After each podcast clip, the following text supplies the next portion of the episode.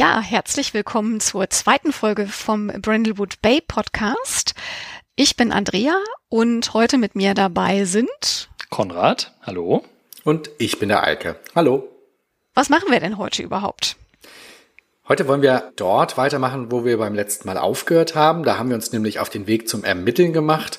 Und anhand des Ermittelns wollen wir ein paar der Spielzüge aus dem Spiel präsentieren, ein bisschen erläutern und zeigen, wie das Spiel funktioniert und auch ein bisschen auf die Besonderheiten der Mechanik eingehen, die Brindlewood Bay von anderen PBTA-Spielen abheben. Und für die, die jetzt äh, zum ersten Mal einschalten, äh, sagen wir vielleicht nochmal anderthalb Sätze dazu, was wir letztes Mal gemacht haben. Letztes Mal haben wir ein bisschen was zu Brindlewood Bay insgesamt erzählt, zum Ort und zum Spiel. Und wir haben Charaktere gebaut. Und ähm, dann würde ich sagen, fassen wir die doch nochmal kurz zusammen. Wer seid ihr denn heute? Konrad, wen spielst du denn heute? Ich spiele heute Doris. Doris war früher einmal erfolgreiche Golfspielerin, äh, ist heute immer noch sportlich unterwegs, hat auch den Stil Nordic Walking. Sie ist also öfter mal in einem äh, Trainingsanzug draußen unterwegs, äh, wechselt aber auch gern mal in bequemeres und auch vielleicht ein bisschen spießiges. Und ihr habt sie ausgestattet mit einem Setzkasten voller besonderer Golfbälle und einem selbst angerührten Superkleber. Wunderbar. Eike, wen spielst du denn heute? Ich darf heute Birdie spielen. Birdie ist vom Stil her eine Hippie-Oma. Sie ist also Berufsjugendliche, auch im fortgeschrittenen Alter. Ihr Hobby, ihre gemütliche Aktivität ist das Backen. Und wir hatten ja beim letzten Mal schon gesagt, dass sie sich nicht immer ganz streng an die alteingesessenen traditionellen Backbücher hält, sondern ihre Spezialzutaten gerne beimischt. Zwinker, zwinker. Sie ähm, hat eine besonders hohe Gemütsruhe, denn wenn sie ein paar ihrer Brownies gegessen hat, ist sie einfach sehr gelassen. Und als Spielzug habe ich für sie ausgewählt den Gordon Shumway Spielzug. Gordon Shumway ist ja bekanntlich Alf als bürgerlicher Name und hier geht es um Katzen, denn die gute Birdie hat auch eine Katze, den Kater Lucky. Und in ihrem Besitz sind weiterhin eine Tasse aus ihrem alten Café, bei der der Henkel fehlt, sowie ein Set benutzter Tarotkarten. Wunderbar. Doris, magst du noch sagen, welchen Kennerinnen-Spielzug du für Doris ausgewählt hast? Mein Kennerinnen-Spielzug für Doris ist Angus MacGyver. Ja, genau der MacGyver, von dem auch ich, Konrad, nicht wusste, dass er mit Vornamen Angus heißt. Äh, aber ja, es ist ein Kennerin-Spielzug, der mir möglicherweise, äh, wenn es dazu kommt, erlaubt, aus äh, irgendwelchen random Gegenständen Dinge hervorzuzaubern, zusammenzubauen, die in einer Situation, sei es eine brenzlige, sei es eine Ermittlungssituation, äh, hilfreich sein könnten. Wunderbar. Dann wissen wir ja, wer ihr heute seid und dann können wir eigentlich mal loslegen mit dem Spiel und uns gucken, wie das mit dem Ermitteln in Brindlewood Bay eigentlich funktioniert. Ich möchte aber vorher gerne noch kurz dazu sagen, wir haben äh, in diesem Spiel, auch wenn es ein Podcast ist, trotzdem äh, Safety Tools und zwar die offene Tür. Das heißt, ihr könnt jederzeit auch gehen, egal was los ist. Die Katze brennt, ihr müsst an die Tür oder irgendwas anderes ist oder ihr habt einfach keinen Bock mehr. Das geht immer. Wir haben die X-Karte, das heißt, wenn spontan irgendwas auftaucht, was ihr nicht im Spiel haben wollt, aus welchem Grund auch immer, könnt ihr das Xen. Ihr teilt das mit, am besten, indem ihr sagt, ich will das Xen oder können wir das rausnehmen oder wie auch immer es gerade passt. Und wir haben im Vorfeld ähm, über Grenzen und Schleier gesprochen. Das heißt über Themen, die wir gar nicht im Spiel haben wollen oder Themen, die wir hinter den Schleier verstecken und uns nicht im Detail angucken. Okay, also bevor wir jetzt loslegen mit der Ermittlung, auf die ich schon sehr gespannt bin, vielleicht nochmal die Frage für das werte Publikum, ähm, das jetzt zuhört und äh, vielleicht als Spielende einen dieser Fälle noch ermittelnd erleben möchte. Ähm, muss man sich da jetzt die Ohren zu halten? Nein, nein, nein, nein, nein. Hier wird auf keinen Fall gespoilert. Ich kann so viel verraten, dass Andrea sich den Fall für uns heute ausgedacht hat. Er ist also nicht in dem Buch enthalten, sondern äh, ein eigens für diesen Podcast kreierter Fall. Im Buch das vielleicht noch nebenbei. Da sind sechs eigene Fälle enthalten, um die soll es heute aber nicht gehen. Sehr gut, dann äh, alle Finger wieder raus aus den Ohren.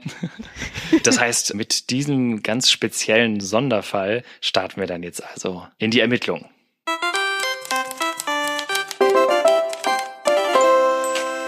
Ihr seid gebeten worden, in einem mysteriösen Mordfall zu ermitteln.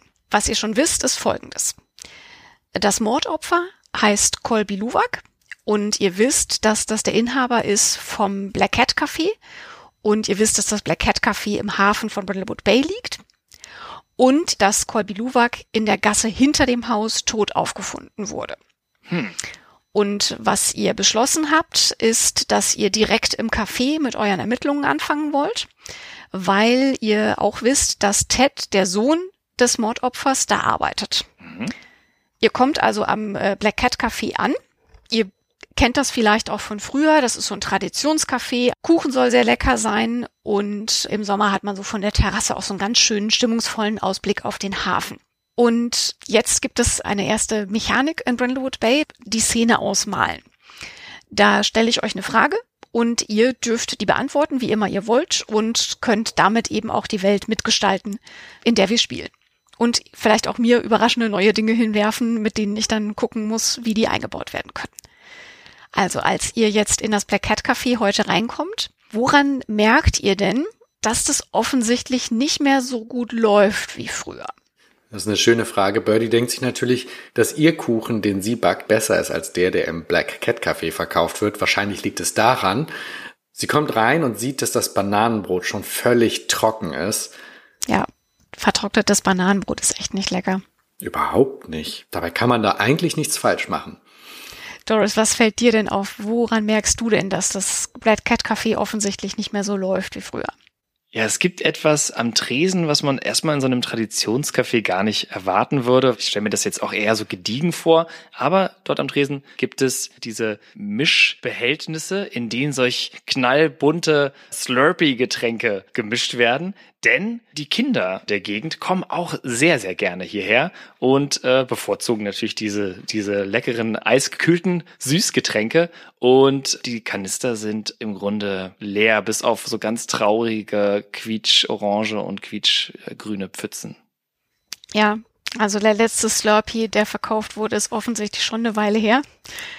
Genau, also ihr seid ja hier jetzt äh, und wollt Dinge rausfinden.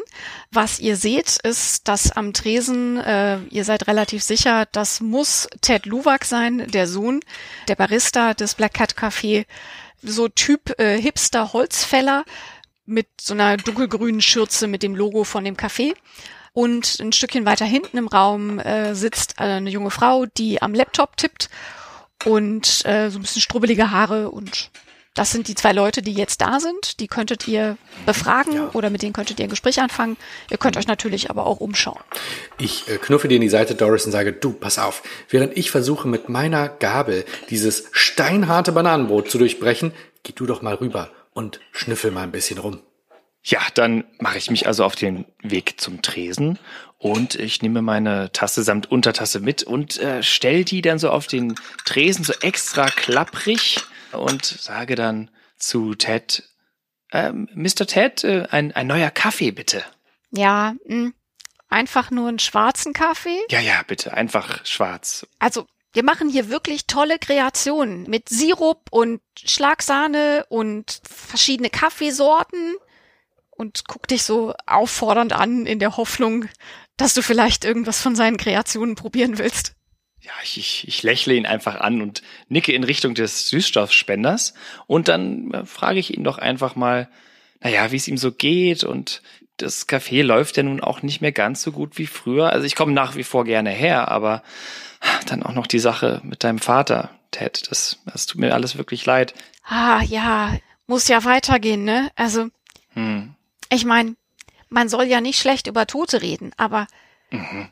Mein Vater hatte auch einfach nicht so den Sinn fürs Geschäft.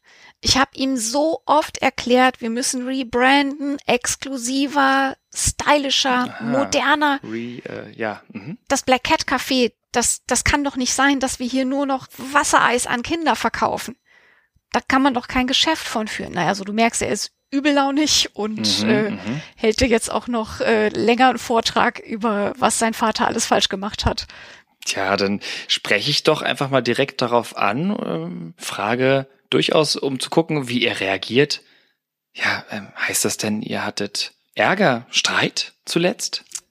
In anderen Worten, du möchtest rumschnüffeln? Aber natürlich möchte ich das. Dann schauen wir uns doch mal an, wie der Rumschnüffeln-Spielzug funktioniert. Also zuerst suchen wir, mit welchem Attribut du das Ganze machst. Mhm. Ich würde sagen, du bist hier ja gerade sehr verstandesmäßig unterwegs und äh, versuchst scharfsinnig irgendwelche Informationen aus ihm rauszuholen. Ja. Da hast du plus eins. Das bedeutet, du würfelst mit zwei sechs plus mhm. eins. Und dann gucken wir mal, was rauskommt.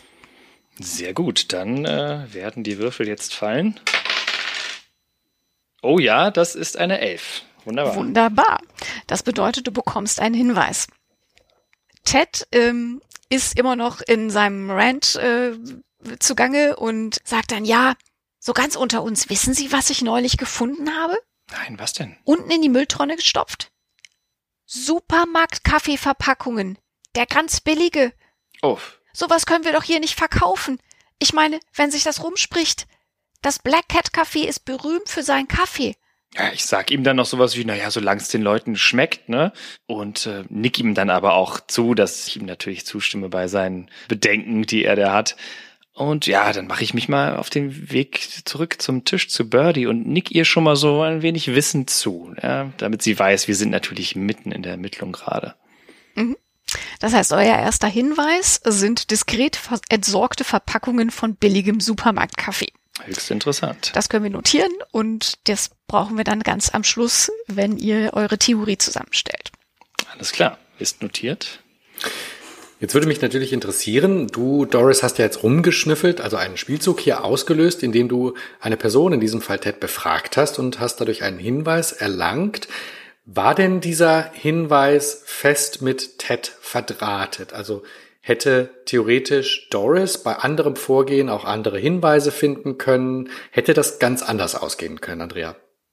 Ja, es hätte ganz anders ausgehen können. Also je nachdem, wo ihr guckt oder mit wem Doris redet oder wie sie mit Ted redet oder in welche Richtung das Gespräch geht, suche ich praktisch spontan auf meiner Liste irgendeinen Hinweis, der mir gerade passend erscheint und passe den an an die Situation. Also wenn jetzt zum Beispiel Doris anstatt mit Ted zu reden, hinterm Tresen in den Mülltonnen geguckt hätte, hätte es sein können, dass sie den gleichen Hinweis findet, aber eben selber entdeckt, dass da offensichtlich jemand Supermarkt-Kaffeeverpackung weggeworfen hat und versucht hat, das zu vertuschen. Aber sie hätte hinter dem Tresen auch eine Mordwaffe finden können. Sie hätte hinter dem Tresen ein altes Testament, aus dem Ted gestrichen worden ist, finden können und so weiter. Genau, also alles, was auf meiner Liste mit Hinweisen steht, das sind so ungefähr 20 pro Fall. Also in diesem Fall natürlich weniger, weil wir spielen ja nicht den ganzen Fall durch, aber äh, in den Standardfällen sind es so um die 20 Hinweise. Ähm, da gibt's also immer genug Auswahl und man findet eigentlich immer irgendwas, was man gerade brauchen kann und was gerade auch in die Situation passt. Jetzt hast du mich auf eine gute Idee gebracht. Du hast gesagt, Doris hätte auch hinter dem Tresen suchen können. Das würde Birdie, glaube ich, jetzt mal gerne machen. Nicht hinter dem Tresen, aber sie könnte sich vorstellen, dass in dem Augenblick, wo Doris das Gespräch beendet, äh, dass sich Birdie erhebt, ihr wissend zunickt und sich vermeintlich auf die Toilette begibt, während sie in Wahrheit die Tür öffnet, auf der steht privat nur für Personal. Sie möchte gerne das Büro näher in Augenschein nehmen und ihre Katze Lucky schleicht ihr hinterher. Ah, raffiniert. Ja, in, in diesem Büro, du merkst, es ist irgendwie eigentlich so, so mehr so eine Abstellkammer slash Büro. Also es ist irgendwie alles relativ eng und klein und zusammengepfercht und überall liegt Papier rum und äh, zwischendurch halt so Regale mit irgendwelchen äh, Zubehör, so To-Go-Becher und äh, Kuchenbackmaterial. Suchst du an einem bestimmten Ort oder wie, wie kann ich mir das Ganze vorstellen? Wir haben ja schon herausgefunden, dass es dem Kaffee nicht mehr ganz so gut geht. Wir haben herausgefunden, dass sowohl am Bananenbrot gespart wird als auch am Kaffee und dass man zu solchen Maßnahmen wie Slush-Eis verkaufen genötigt ist. Offensichtlich stimmt es hier mit den Finanzen nicht. Da muss es doch einen Ordner mit den Finanzen geben oder eine Schublade an einem Schreibtisch. So etwas könnte mich interessieren. Mein Blick fällt auf einen Stapel Papiere, der da ganz oben im Regal liegt. Und alleine würde ich da gar nicht rankommen. So groß bin ich nicht. Aber eine Katze, der ich ein Leckerli in die Hand drücke und sage, hüpf da mal rauf, die könnte da hochgehen und mir die Papiere runterbringen. Alles klar. Dann hast du ja jetzt deinen Gordon Shumway-Kennerinnen-Spielzug ausgelöst. Das bedeutet, du bekommst einen Vorteil bei deinem nächsten Würfelwurf, also beim Rumschnüffeln-Spielzug. Und das sieht dann so aus, dass du mit 3W6 würfelst und die zwei höchsten nimmst Und dann äh, müssen wir jetzt nur noch entscheiden, mit welchem Attribut das Ganze passiert. Sag du mir das. Bist du gerade eher verstandesmäßig unterwegs oder ist es wichtig, dass du die persönliche Ausstrahlung hast, äh, damit Lucky auch tut, was du möchtest? Oder versuchst du in aller, äh, vor allen Dingen Ruhe zu bewahren in der ganzen Situation? Was denkst du, passt da am besten? Ja, Birdie hat sich auf dem Weg in das Büro wieder beruhigt, dass der Bananenkuchen so schlecht ist und ist jetzt ganz gelassen. Das muss sie auch sein, wenn sie Lucky dem Kater Befehle oder freundliche Aufforderungen erteilt. Und so streichelt sie ihn ganz ruhig, als hätte sie alle Zeit der Welt und würde niemals entdeckt werden und würfelt mit Gemütsruhe. Okay, alles klar. Das heißt, du hast plus zwei, also drei wie sechs plus zwei. Ja, was soll da eigentlich schiefgehen? Und also drei wie sechs, die zwei höchsten. Genau. Ja, dann will ich mal würfeln. Hab gerade noch gesagt, was soll schiefgehen und schon passiert ist. Ich würfle eine drei, eine drei und eine Eins. Das oh. heißt, die zwei höchsten Würfel ergeben sechs plus meine zwei Gemütsruhe. Damit komme ich leider nur auf eine acht, mhm. aber immerhin kein Misserfolg. Immerhin. Mit einer acht, also mit einer sieben bis neun, bekommst du einen Hinweis und eine Komplikation. Dann schauen wir doch mal, wie das aussieht. Lucky klettert also durch dein Leckerli und deine wahnsinnig ruhige Ausstrahlung äh, angetrieben äh, eifrig auf das Regal und ähm, wirft dir, glaube ich, wie Katzen das machen, so ganz nonchalant so ein Stapel Papier runter mit der Pfote. Fein. Ja, wahrscheinlich kommen da auch ein paar Staubmäuse mit runter, die sie da oben entdeckt. Ja, das, das äh, lässt sich absolut nicht ausschließen. Und ich würde sagen, da nehmen wir dann auch mal direkt äh, die Konsequenz. Du kriegst nämlich einen Zustand. Dein Sorry. Zustand ist nämlich äh, Niesanfälle. Den äh, kannst du dir notieren. Mhm. Das heißt, du hast jetzt einfach sehr viel Staub in die Nase bekommen und musst rumniesen und durch die tränenden Augen äh, versuchen zu erkennen, was auf deinem Papier steht, was Lucky dir darunter geworfen hat. Mhm. Und du entdeckst, dass das eigentlich gar nichts mit dem Café zu tun hat, sondern dass dir da ein Krimi-Manuskript äh, entgegengesegelt ist. Und als du da so ein bisschen genauer äh, nachguckst, stellst du fest, dass da lauter abwertende Notizen am Rand stehen. Handschriftliche Notizen, ja? Handschriftliche Notizen und der Name, der da drin steht vorne, ist ja immer so ein Name im Manuskript, ist Maggie Sword.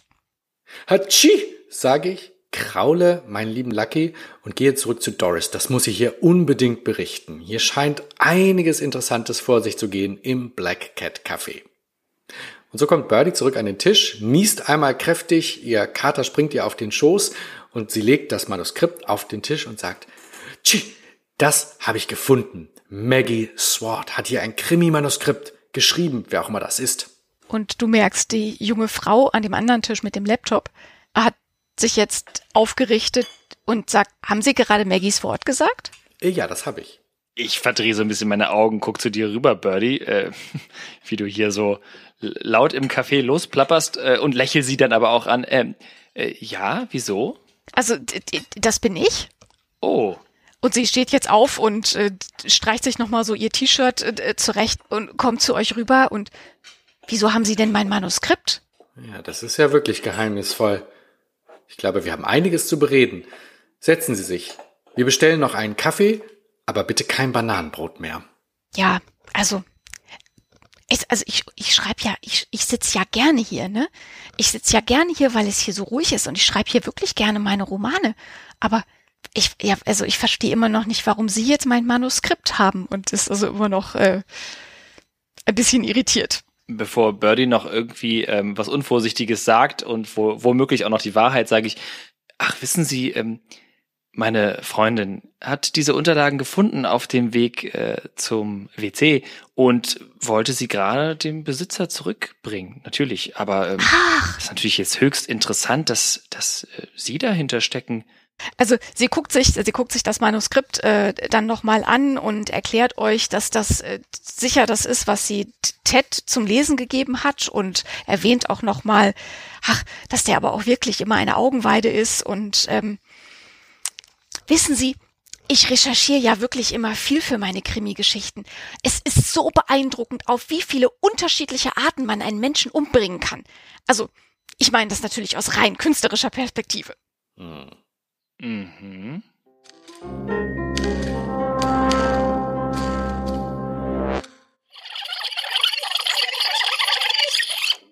So, wir haben jetzt mal ein bisschen vorgespult und ihr habt im Gespräch mit Maggie auch noch einen Hinweis gefunden und habt euch dann entschlossen, aber noch mal ganz in Ruhe nachts zurückzuschleichen zum äh, Black Cat Café und da noch mal im Lager euch genauer umzuschauen, wenn sonst niemand da ist.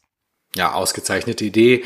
Da werden wir sicherlich noch einiges finden können an Hinweisen. Also ihr habt es äh, geschafft, mit einer Haarnadel aus eurer Handtasche das Schloss an der Tür aufzumachen. Das klappte erstaunlich gut und ihr kommt jetzt also in den dunklen Lagerraum rein. Äh, geh du mal vor Doris. Und ich schieb dich dann mit sanfter Gewalt in den Raum hinein. Ja, ich kenne das auch schon aus anderen Ermittlungen und ich kenne da nichts. Ich gehe da natürlich sofort rein. Mhm. Das ist natürlich nicht ganz risikolos, was ihr gerade hier veranstaltet, also nachts woanders einbrechen. Ich würde sagen, damit schauen wir uns mal den Nachtspielzug an. Mhm.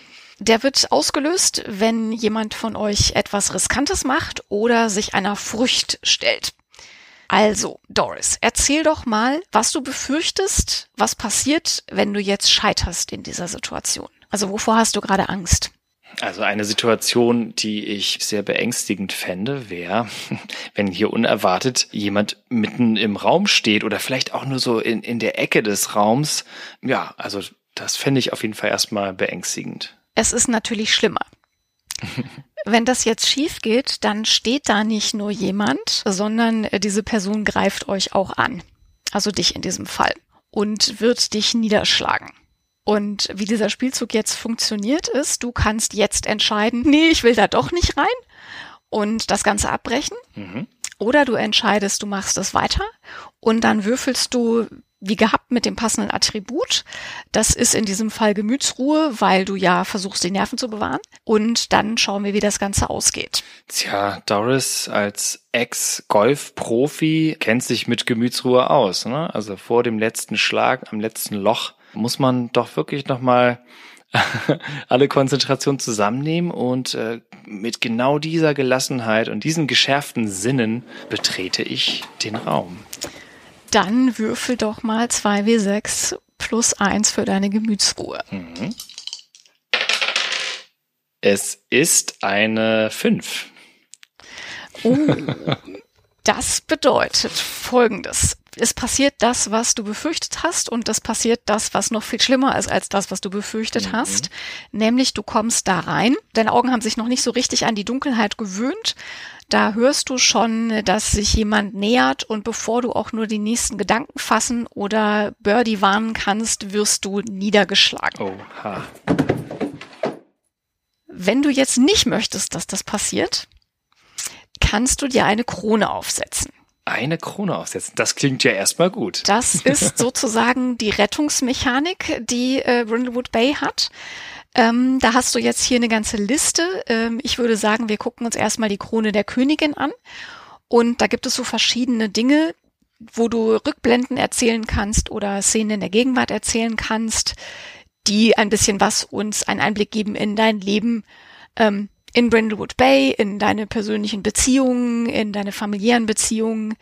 Und das kannst du entweder jetzt sofort einbauen, würde ich vorschlagen, machen wir jetzt, oder halt in einem normalen Spiel, wann immer es passt. Spätestens äh, zum Ende der Sitzung. Gut, das heißt aber, wenn ich mir jetzt nicht diese Krone aufsetze, wie es äh, heißt, dann bleib ich da einfach liegen, nicht wahr? Mhm. Ja. Genau, das wäre dann durchaus Doris Ende. Möglicherweise, ja. Und das möchte ich so früh noch nicht erleben. Das heißt, ich schaue hier auf die Liste und sehe verschiedene Auswahlmöglichkeiten, unter anderem erzähle eine Rückblende, in der du zeigst, wie du dich als Schwester oder Tochter schlecht verhalten hast. Äh, oder letzte Auswahlmöglichkeit hier ist, erzähle eine Szene in der Gegenwart, in der du zeigst, wie du dein körperliches Verlangen befriedigst. Mm, das sind alles spannende Sachen. Ich entscheide mich aber für erzähle eine Szene in der Gegenwart, in der du eine persönliche Seite zeigst, die nur wenige zu sehen bekommen. Und ich stelle mir das folgendermaßen vor. Gerade Letzte Woche gab's diese Szene. Ich war mit Birdie zusammen unterwegs. Ich wollte ihr das mit dem äh, Laufen gehen, dem Sportlichen mal so ein bisschen näher bringen und bin eben einfach eine Person, die da schwer zu bremsen ist. Also wirklich sportiv, immer hochgradig entschlossen. Und ja, Birdie, du hast mitbekommen, ich habe da äh, irgendwie eine doofe Bewegung gemacht und mir irgendwie da am Bein was gezerrt. Und dieser Blick in meinen Augen, den du da gesehen hast, der Blick, der die Frage transportiert hat, kann ich das denn eigentlich alles noch so? Bin ich doch so fit, äh, wie ich vielleicht auch immer nur vorgebe zu sein? Das äh, sind durchaus Gedanken des Zweifelns, die du da mitbekommen hast. Ja, diese Verletzung hat auf mehr als nur körperliche Weise wehgetan. Das hat Birdie sofort gesehen. Schöne Kronenerzählung. Und was macht die jetzt, Andrea, mit der Szene, in der wir sind? Die setzt jetzt sozusagen dein Würfelergebnis eine Stufe hoch. Mhm. Das bedeutet, du hast jetzt damit eine 7 bis 9 erreicht. Anstatt der 6 minus, die es eigentlich gewürfelt ist. Genau. Ähm, ihr könnt diese Kronen auch an jeder beliebigen anderen Stelle einsetzen, wenn ihr ein Würfelergebnis eine Stufe hochsetzen wollt. Das geht nicht nur bei Misserfolgen, sondern wenn ihr sagt irgendwie, ich habe eine 7 bis 9, ich will aber keine Komplikation, ich setze mir eine Krone auf, ist das auch eine Möglichkeit. Mhm. Und man hat ja eine ganze Reihe von Kronen, also im Laufe einer Kampagne kann man eine ganze Menge davon aufsetzen, aber eben auch nicht unendlich. Irgendwann sind alle einmal aufgesetzt. Genau. Was wir vielleicht der Vollständigkeit halber hier noch kurz erzählen sollten, ist, dass es auch noch die Krone des Abgrunds gibt, die im Prinzip so ein bisschen das Übernatürliche forciert und so ein bisschen auch zeigt, wie die Krimikennerin von diesen übernatürlichen Vorgängen, die sich im Laufe einer Kampagne entwickeln, auch immer mehr ähm, beeinträchtigt und beeinflusst wird. So. Das gucken wir uns aber heute noch nicht an. Wir gucken jetzt an, wie das mit euch im dunklen Lager des Black Cat Cafés weitergeht. Also das bedeutet, bei sieben bis neun äh, schaffst du das, was du dir vorgenommen hast, beziehungsweise behältst die Nerven, aber es gibt eine Komplikation oder äh, Kosten für den Fall. Und ich würde sagen, ähm, das sieht so aus, du mhm. denkst nur, da stand jemand und das stellt sich dann aber raus, dass das einfach äh, so ein hingehängter Mantel gewesen ist, der dann noch an, an einem Kleiderständer hängt. Und ähm, erschreckst dich äh, und fährst zusammen. Dabei stolperst du nochmal doof und tust dir jetzt an genau der gleichen Stelle nochmal weh, mhm. die du dir neulich beim Laufen auch schon gezerrt hast. Das heißt, du hast jetzt äh, auch einen Zustand und ähm, ich würde sagen, dein Zustand ist schmerzverzerrt. Den kannst du dir auch notieren. Das ist natürlich auch besonders ärgerlich, weil ich äh, im gleichen Moment natürlich erkenne, ich habe mich erschrecken lassen von etwas, nur in schlechten Krimis äh, lässt man sich von irgendwelchen äh, Kleiderständerfiguren äh, erschrecken, die gar keine Bedrohung darstellen. Jetzt haben wir natürlich eine ganze Reihe von Zuständen angesammelt. Irgendwie niese ich die ganze Zeit und die gute Doris humpelt nur noch. Wie lange sind die denn hinderlich für uns und wie werden wir die wieder los? Können wir die überhaupt wieder loswerden? Ja, also das Ganze läuft so. Ihr könnt bis zu drei Zustände gleichzeitig haben. Wenn ihr einen vierten Zustand bekommt, müsst ihr euch eine Krone aufsetzen. Ihr könnt aber die Zustände auch vorher schon loswerden und zwar entweder, weil sich das in der Erzählung ergibt und es einfach logisch keinen Sinn ergibt, dass du fünf Tage später immer noch Niesanfälle hast, oder indem ihr den sogenannten gemütlichen Spielzug ausführt. Ähm, den erklären wir, glaube ich, einfach mal. Willst du das machen, Eike? Du hast ja die Übersetzung gemacht und da auch in den Formulierungen geguckt, wie das Ganze verpackt ist. Das mache ich gerne. Wir haben ja eine ganze Reihe von gemütlichen Aktivitäten. Das heißt, wir haben ja festgestellt, dass ich gerne backe, dass Doris gerne dieses Scrapbooking macht und diese gemütlichen Aktivitäten laden natürlich dazu ein, auch mal durchgeführt zu werden. Und zwar immer, wenn sich zwei Krimikennerinnen zusammensetzen und ja, sich nett unterhalten und es sich gut gehen lassen. Dabei kann dann eine Krimikennerin zum Beispiel ihrer gemütlichen Aktivität nachgehen. Also Birdie könnte beispielsweise backen, während es so eine gemütliche Szene gibt. In der gemütlichen Szene, die kann man dann auch ausspielen im Detail, unterhalten die beiden sich über dies und das, lassen es sich gut gehen und dann am Ende einer gemütlichen Szene können sie dann verschiedene Optionen wählen, zum Beispiel einen Zustand zu entfernen. Zum Beispiel könnten wir sagen, dass in der gemütlichen Szene Doris auf dem gemütlichen Sofa bei Birdie sitzt, das Bein hochlegt und am Ende merkt, das tut gar nicht mehr weh oder das Backen hat den Nieszustand beendet. Also das wäre sozusagen eine Option, die man wählen kann. Man kann auch über Hinweise stolpern. Das kennt man ja aus Krimis. Man unterhält sich gemütlich bei einer Tasse Tee und auf einmal fällt einem ein, Moment mal, da war doch noch was. Und dann kommt ein Hinweis zustande. Auch das ist eine Option, die man in dieser gemütlichen Szene machen kann. Gleichzeitig dient die, und das ist das Wesentliche, ja natürlich auch dazu, Verbindungen zwischen den Krimikennerinnen herzustellen und ein bisschen das Leben dieser Krimikennerin zu beleuchten und das Miteinander näher in den Blick zu rücken. Also hat eine mechanische und eine rollenspielerische Komponente gleichzeitig. Ja, das finde ich eine extrem spannende Mechanik. Also, wo man jetzt in Rollenspiel XY irgendwie magische Heilung oder einen Zaubertrank, der einem Heilung gibt, hätte, haben wir hier ja so einen, so einen tollen rollenspielerischen Anreiz, das äh, auf, auf eine andere Art erzählerisch zu lösen. Das Schöne ist halt auch, dass äh, wenn ihr einen Hinweis findet, dass nicht der von meiner Liste kommt, sondern dass die betreffende Krimikennerin deren gemütliche Aktivität es ist. Also wenn wir jetzt beim Backen bleiben und Birdie diejenige ist, die backt, dann darf Birdie auch sagen, welcher Hinweis ihr einfällt oder auffällt, äh, während sie backt. Und die einzige Bedingung ist, dass dieser Hinweis nicht den Fall alleine auflösen darf. Also das heißt, da hat man dann auch immer noch mal die Möglichkeit, dass die Spielenden was einbringen, je nachdem, wie sich das Spiel entwickelt hat, dass man zum Beispiel seine lieblingsverdächtige Person noch ein bisschen pusht und noch ein bisschen verdächtiger macht, als sie vorher war. Oder halt noch mal was ganz anderes reinwirft, wenn man Lust hat, äh, dass man möglichst absurde Sachen zusammen kombiniert. Da kann man also auch so ein bisschen auf die Geschmäcker der Spielrunde dann eingehen an dieser Stelle. Jetzt haben wir eine Reihe von Hinweisen gefunden. Jetzt haben wir herausgefunden, wie Nachtspielzüge funktionieren, wie analog dazu Tagspielzüge funktionieren. Die sind nur nicht ganz so gefährlich, aber funktionieren sehr ähnlich. Wir haben die Kronenmechanik erklärt, wir haben uns die Hinweise angeschaut und so im Laufe eines Falles sammeln die Krimikennerinnen einen ganzen Stapel von Hinweisen. Wie führen denn jetzt diese ganzen Hinweise dazu, die Tatperson dingfest zu machen, zu überführen? Ähm, ich würde sagen, das können wir auch mal wieder live ausprobieren. Die zwei Hinweise, die ihr jetzt gefunden habt, sind einmal die diskret entsorgten Verpackungen von billigem Supermarktkaffee. Sehr verdächtig. Und der Ausdruck eines Krimi-Manuskripts mit abwertenden Notizen am Rand. Sehr eigentümlich. Außerdem habt ihr während des Vorspulens noch weitere Hinweise gefunden. Nämlich, ihr habt erfahren, dass es ein Gerücht gibt, dass das Café von einer großen Kette übernommen werden soll. Mhm. Ihr habt einen Liebesbrief entdeckt, in dem steht, ich würde alles für dich tun. Na, sowas. Und ihr habt festgestellt, dass im Katzenklo der Kaffeekatze, das gibt's auch, die es natürlich auch gibt, Kaffeebohnen gelegen haben. Ah, oh ja, mhm, ja, da gibt Mhm. ja. Mhm. Und ihr habt die zwei Verdächtigen kennengelernt, nämlich Ted Luwak, den Barista und Sohn des Ermordeten, und Maggie Swart, die aufstrebende Krimi-Autorin. Und ihr könntet jetzt äh, diese Hinweise zusammenbasteln und überlegen, wer es gewesen ist.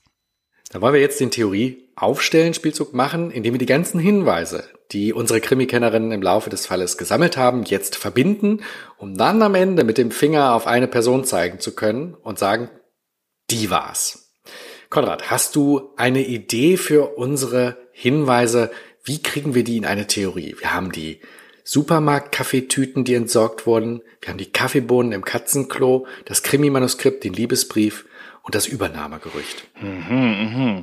Ja, also ich denke, wir müssen uns vielleicht ein kleines bisschen noch vorstellen, dass wir ja noch ein bisschen mehr gespielt haben, diese beiden verdächtigen Personen noch ein bisschen mehr kennengelernt haben, mit ihnen vielleicht noch weiter gesprochen haben, sie vielleicht bei verdächtigen Aktionen beobachten konnten. Und so gehen wir jetzt in diesen äh, Spielzug rein und äh, haben ein Bild davon, wie die Dinge, diese Puzzlestücke zusammenpassen und äh, überlegen uns genau das.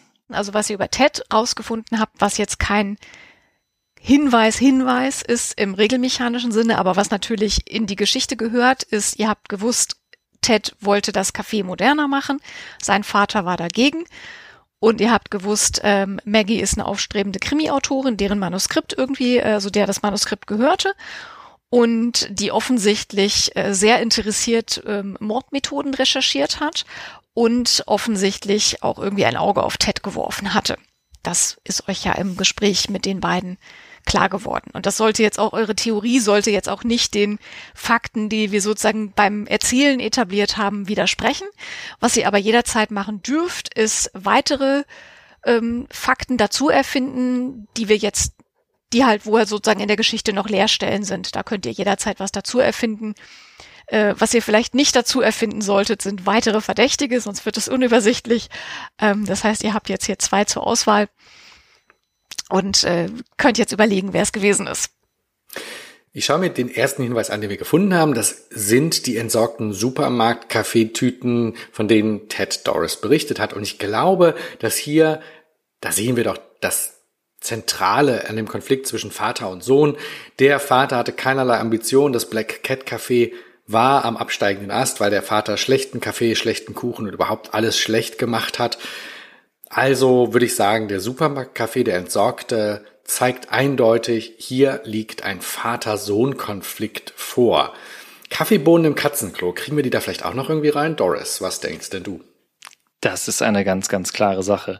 Äh, es ist ja vielleicht der, dem einen oder der anderen bekannt. Ähm, es gibt da so Konnoisseure, die äh, tatsächlich Kaffeebohnen an Tiere verfüttern, die diese dann wiederum ausscheiden und die sollen anscheinend ein ganz besonderes äh, Aroma mit sich bringen, wenn sie dann geröstet werden. Äh, der aufstrebende Barista Ted hat natürlich genau mit so etwas rumexperimentiert und äh, ist da anscheinend mit einer Katze durchaus als Pionier unterwegs. Es hat ihn natürlich aber auch verraten, denn mhm. äh, wer geht denn so weit in seinem äh, experimentellen Baristatum? Katzenklo-Kaffee. Es klingt ganz schön widerlich, aber naja, so ein ambitionierter Barista, der macht schon mal solche Dinge. Ja gut, das erklärt natürlich auch, dass es ähm, ein Übernahmeangebot von einer großen Kaffeekette gab. Der Vater, schlecht das Kaffee managend, der hätte natürlich liebend gerne verkauft, während der Sohn hier natürlich mit seinem Kaffeeboden aus dem Katzenklo was ganz Großes starten wollte.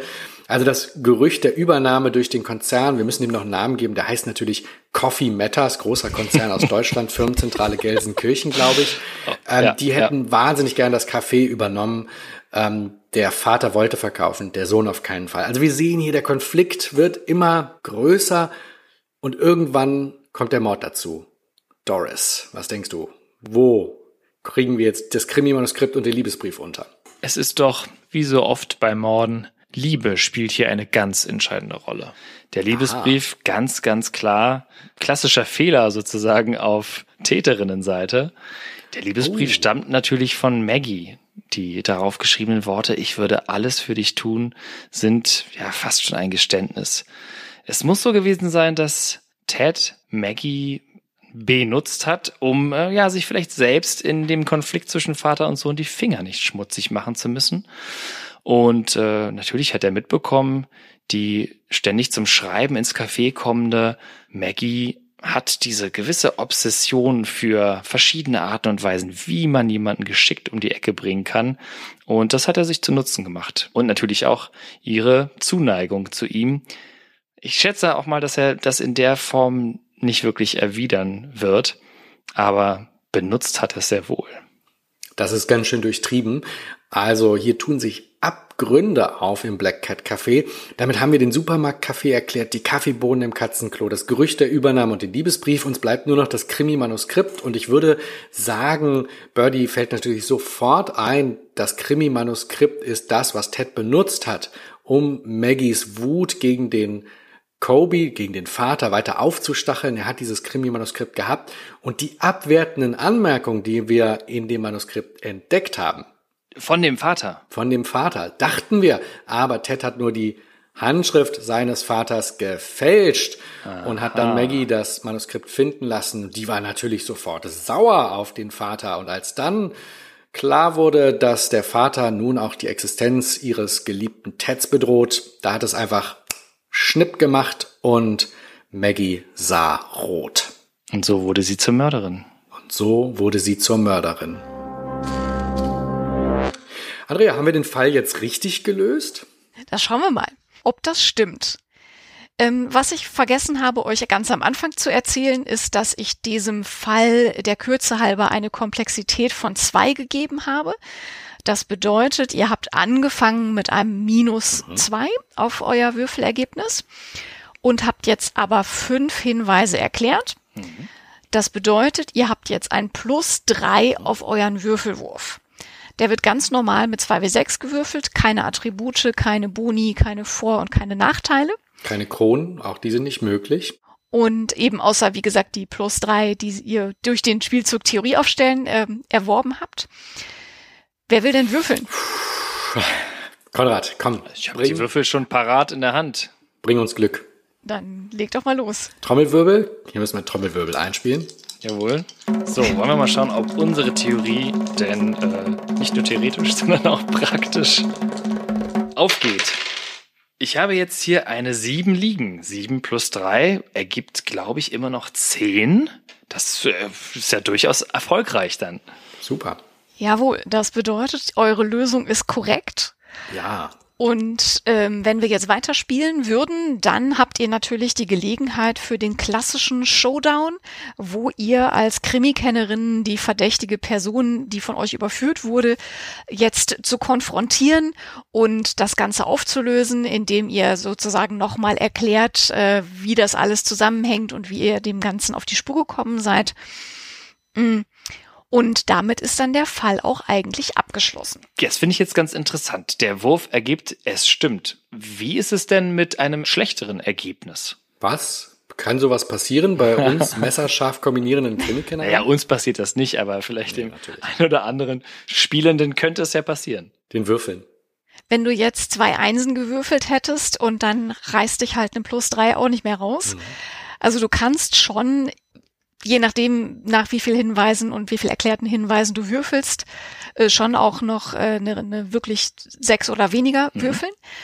Wenn es sechs oder weniger ist, dann ist die Lösung grundsätzlich falsch und die Spielleitung ist am Zug und darf einen der Spielleitungsspielzüge ausführen. Da haben wir jetzt noch nicht so viel drüber gesagt, das machen wir vielleicht in der nächsten Folge nochmal. Mhm. Mm. Und meistens wird dann dramatisch klar, dass es die verdächtige Person nicht gewesen sein kann und irgendwas anderes los ist.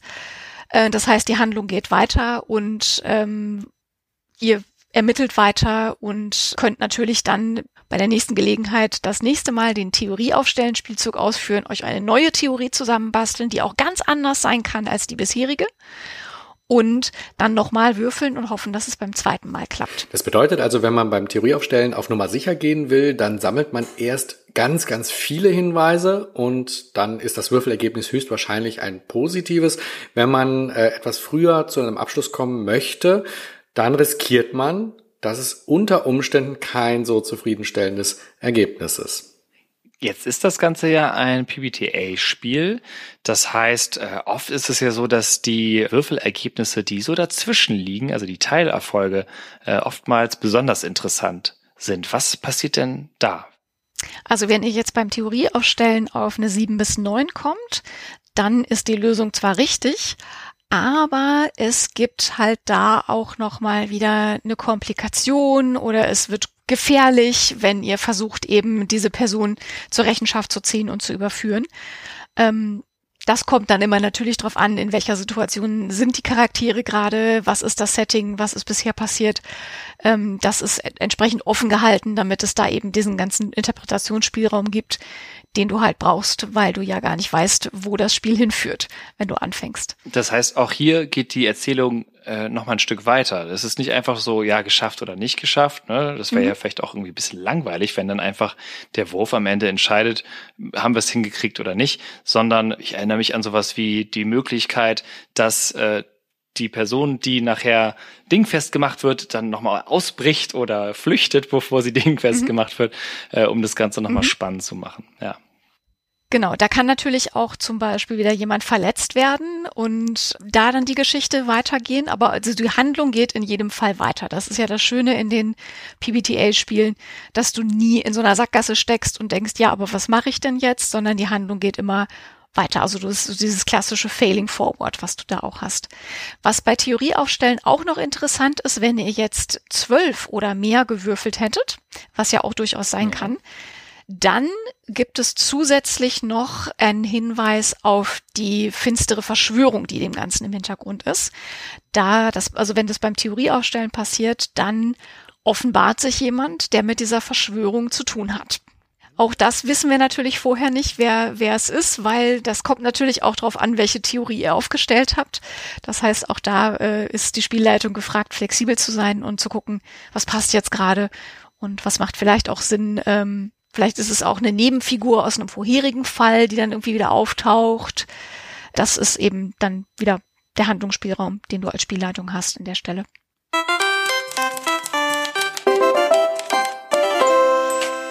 Ja, wunderbar. Dann haben wir eine ganze Reihe von Spielmechaniken jetzt kennengelernt. Wir haben uns das Szene-Ausmalen am Anfang angeschaut. Wir haben zweimal rumgeschnüffelt. Wir haben Personen befragt, Orte durchsucht und auf diese Arten und Weisen Hinweise gesammelt.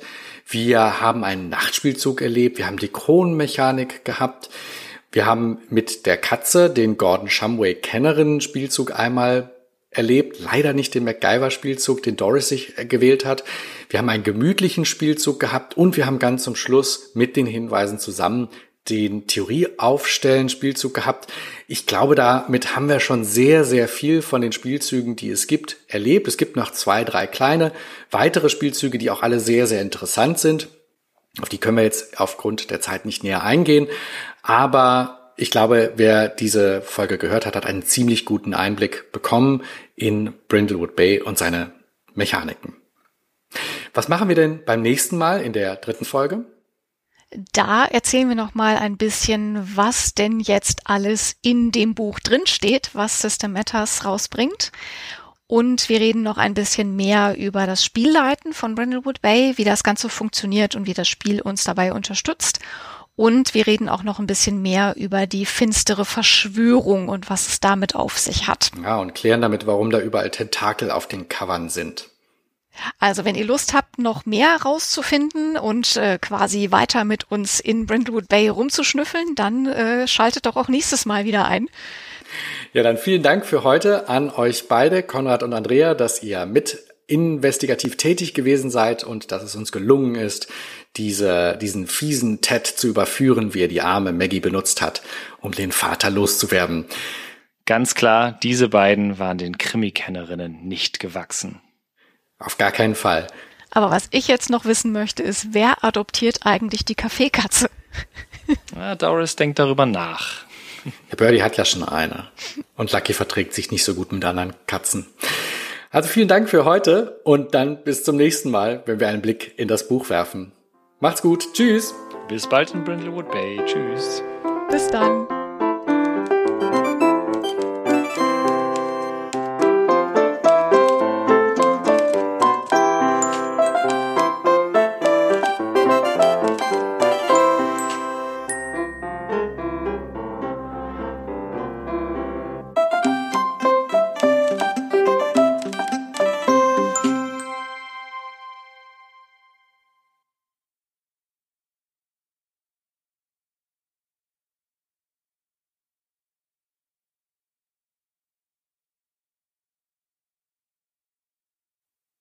Das fabelhafte Intro und Outro hat den Titel 5 Uhr Tee bittersüß und stammt von Konrad. Konrad habt ihr ja gerade im Podcast gehört, aber seine Intros habt ihr auch vielleicht bei anderen von unseren Podcasts gehört. Wer noch ein bisschen mehr von Konrad hören möchte, kann einfach auf froggyrecords.de nachschauen und ein bisschen auf der Seite herumstöbern.